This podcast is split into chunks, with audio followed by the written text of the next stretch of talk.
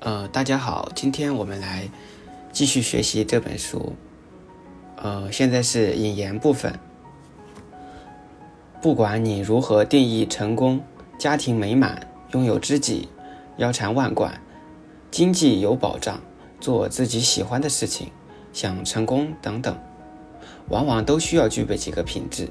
心理学家在寻找能预知成功的个人品质时，一致发现。智力和自制力最能预示成功。到目前为止，研究者仍然不知道如何永久性的提高智力，但是他们发现了，或者至少重新发现了提高自制力的方法。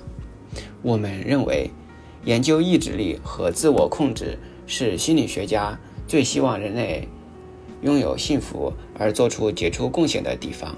意志力让我们在大大小小的方面改变了自己和社会。达尔文在《人类的起源》中写道：“当我们认识到应该控制自己思想的时候，便是道德修养的开始。”维多利亚时代的意志力理念后来不再受欢迎了，因为二十世纪的有些心理学家和哲学家认为，意志力连存在与否都值得怀疑。鲍麦斯特本人最初也对意志力持怀疑态度，但是他后来在实验中观察到了意志力，意志力是如何让人有力量坚持下去，意志力耗尽的人如何失控，血液里的葡萄糖如何给心智能量充满燃料。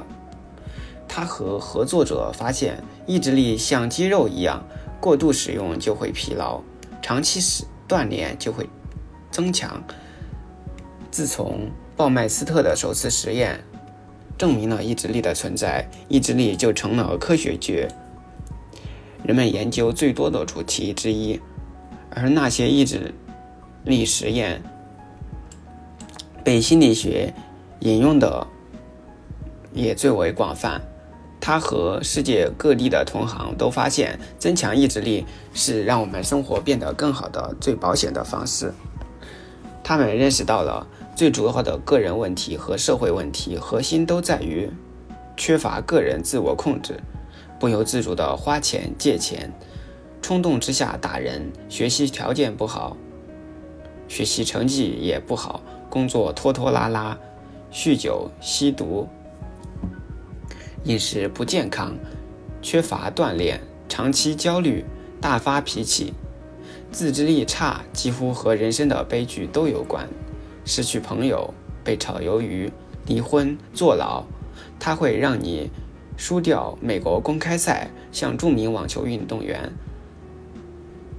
塞雷娜·威廉姆斯曾经发生的悲剧一样。它会毁掉你的事业，就像一个又一个卷入人性丑闻的政客，摧毁整个金融体系的过度借贷和过度投资，要部分归咎于。人们的自制力太差，很多人没有存钱养老钱，很多人没有存够养老钱，前景凄凉，也要部分归咎于人类的自制力差。让人们说说自己最好的优点，人们往往会说自己诚实、善良、幽默、勇敢、富于创造力，甚至谦虚等。但是很少有人会说自己的优点是自制力强。研究者在问卷中列出了二十个人的性格优点，在世界上调查了几千人，发现选择自制力强为自身优点的人并不多。不过，当研究者问到失败原因时，回答缺乏自制力的人最多。当今人们面对诱惑比以往任何时候都要多。让人防不胜防。你的身体也许尽职的上班，可是你的思想却随时可能会开小差。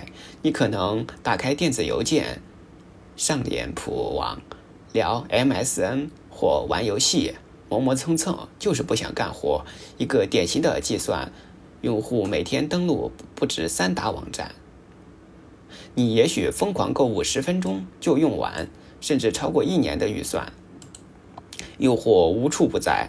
我们经常认为意志力是临时处于，我们经常认为意志力是临时动用处理紧急事件的力量，但是鲍麦斯特和他的同事在最近的一项研究中发现，事情并非如此。他们在德国中部招募了两百个拥有 BP 机的男男女，BP 机也就是传呼机。啊，他们每天早上从早到晚不定期的传呼他们七次，让他们报告自己当时是否存在正在体验某种欲望或者刚刚体验过某种欲望的时候。这项辛苦的研究由威廉主持，一共收集了一万多次报告。原来，有欲望才是正常的。BP 机响时，十分钟。十次中，大概有五次人们正在体验某种欲望，还有两次人们在前几分钟刚刚体验过某种欲望。这些欲望很多是人们努力抵制的。结果表明，人们在醒着的时候约会把四分之一的时间用来提防用来抵制欲望，每天至少四小时。换句话说，你随时哪个时间碰到了四个人中就有一个人在用意志力抵御欲望。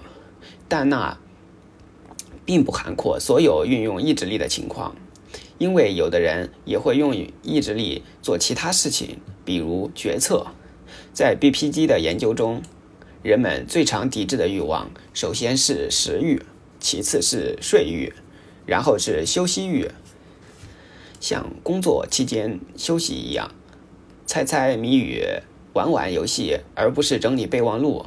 接下来是性欲。再往后是其他各种交往欲，想查看电子邮件、上社交网站、浏览网页、听音乐或者看电视。人们报道说，为了抵制某种欲望，他们使用了各种各样的策略。最普遍的是找什么事来分散自己的注意力，不过有时候会直接压抑或者是苦苦忍受。这些策略能否成功，是因为欲望的大小而。而异的，对抵制睡欲、性欲、购物欲来说，效果非常好；对抵制看电视和上网的欲望，或者是一般休息的欲望来说，效果就不太好。平均而言，用意志力抵制欲望，十次中有五次是成功的。百分之五十的失败率听起来让人灰心。而且根据历史标准来看，这个失败率也许还要更糟。但是无法知道 BP 机和实验心理学家出现之前的年代，人们是如何运用自制力的。但是那时的人所承受的压力普遍小于现在的人。在中世纪，大部分人都是农民，在田间长时间地干着单调的农活，身边经常备着大量麦芽酒。他们不会削尖脑袋往上爬，所以不计考勤。除了酒、性、闲散以外，他们的村庄显然没有很多显而易见的诱惑。人们之所以修身养性，主要是不想在公众面前丢脸，丢脸，而不是因为热衷于追求完美。中世纪天主教的救赎，更多的在于督促人们加入教会、遵守教规，而不是让他们用意志力做出什么英勇的举动。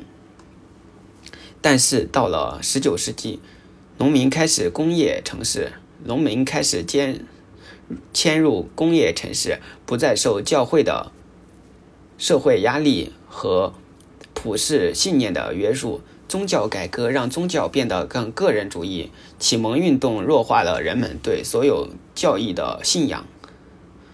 随着中世纪欧洲的道德确然性和僵化制度渐渐消逝。维多利亚人认为自己在生活中属于一个过渡时代。当时有个流行的辩论话题，即道德能否离开宗教而存活下去。维多利亚时代的很多人开始怀疑基于神学的宗教原则，但是他们假装自己是忠实教徒，因为他们认为维护道德是他们的公然职责。今天我们很容易嘲笑他们的虚伪和假正经，就像嘲笑他们套在桌腿上的花边套子一样，不准露出脚踝，不准挑逗人。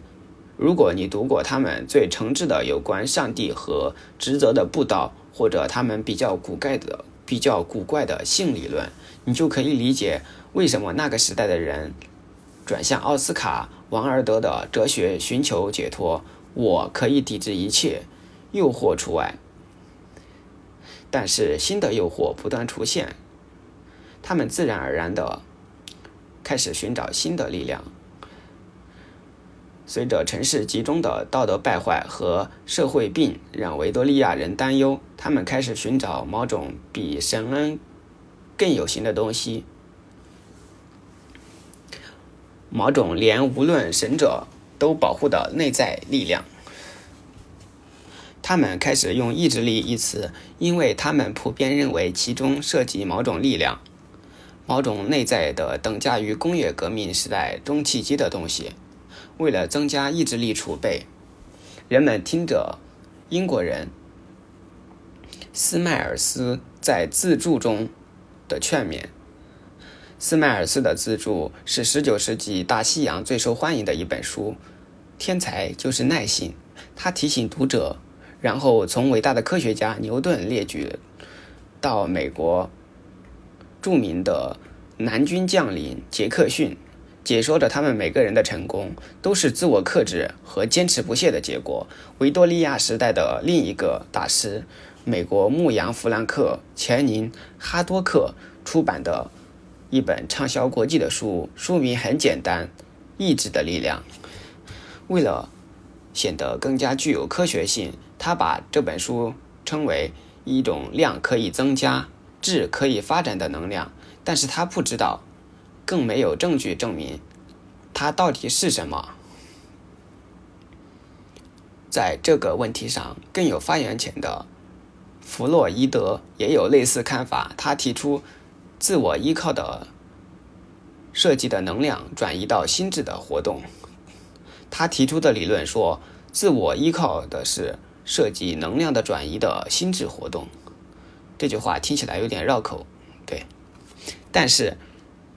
后面的研究者一般并不会理会弗洛伊德的自我能量模型，直到最近，在鲍麦斯特的科学室、科学实验室，科学家们开始系统的考察这个能量的源泉。